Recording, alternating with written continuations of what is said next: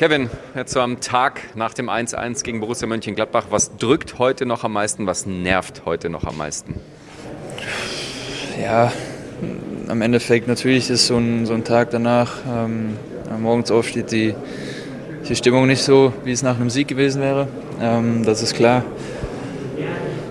Das, Im Endeffekt reden wir wieder über dieselben Dinge, dass wir ein gutes Spiel gemacht haben, eine sehr gute Leistung gezeigt haben, viele Möglichkeiten hatten, Tore zu schießen und am Ende hat es dann wieder nicht gereicht. Ähm, ja, das ist, ist, erstmal ein unangenehmes Gefühl. Ähm, trotzdem haben wir jetzt wieder eine Woche Zeit, um uns dann auch auf ein schweres Auswärtsspiel in Dortmund vorzubereiten.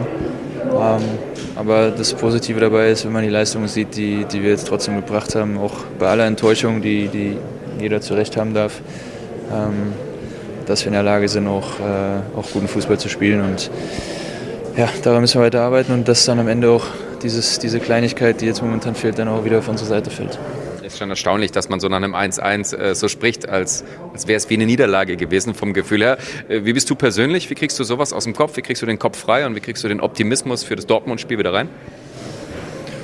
Ja, ich, da, da, geht da jeder anders mit um.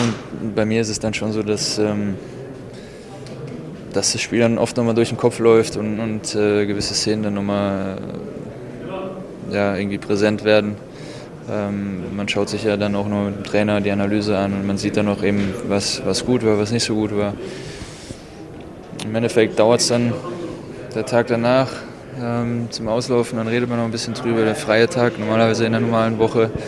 Äh, und sobald der erste Trainingstag dann auch ist, dann, dann ist das schon wieder vergessen und geht es dann äh, mit dem Fokus auch zum nächsten Spiel und äh, genauso wird es dann auch jetzt äh, Richtung Dortmund sein. Wenn so viel gut war, eigentlich, was muss dann besser werden, dass es mit dem Sieg klappt?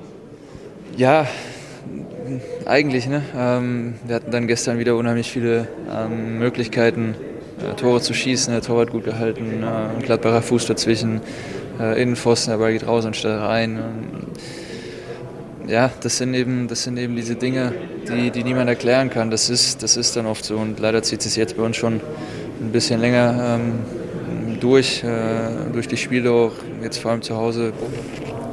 Das ist ärgerlich, äh, aber das, hilft ja nichts. Wir haben, wir haben immer wieder die Möglichkeit, das dann besser zu machen und wir wollen es auch besser machen. Das sieht man auch, das merkt man auch in der Mannschaft und ich bin mir sicher, dass, dass es auch wieder passieren wird. Positiv war die Hereinnahme unter anderem von äh, Dina Ebimbe und auch von Paxton Aronson. Ebimbe nach einer Verletzungspause, Aronson relativ frisch in der Bundesliga. Wie siehst du die Entwicklung dieser beiden? Gut, freut mich auch für die Jungs, äh, wenn man auch im Training sieht, dass, ähm, dass sie viel Potenzial haben. Junior, der, der es ja schon vor seiner Verletzung gezeigt hat, der jetzt wieder, wieder zumindest hat man das Gefühl, dass er wieder voll im Saft ist. Ähm, gestern auch äh, wieder viel, viel Wind gebracht, äh, genauso wie Paxton, der, der unheimlich agil nach vorne war. Junior mit seiner physischen Präsenz auch äh, unheimlich viel, viel Antrieb nochmal ins Spiel gebracht hat. Ähm, Farid, der reinkam, Ansgar, der reinkam. Die Spieler, die, die gestern reinkamen, haben auch unheimlich viel bewirkt. Und da ist dann auch schön, dass, dass die Arbeit, die die Jungs dann auch im Training äh, an den Tag legen, in, in dem Spiel dann äh, fruchtet.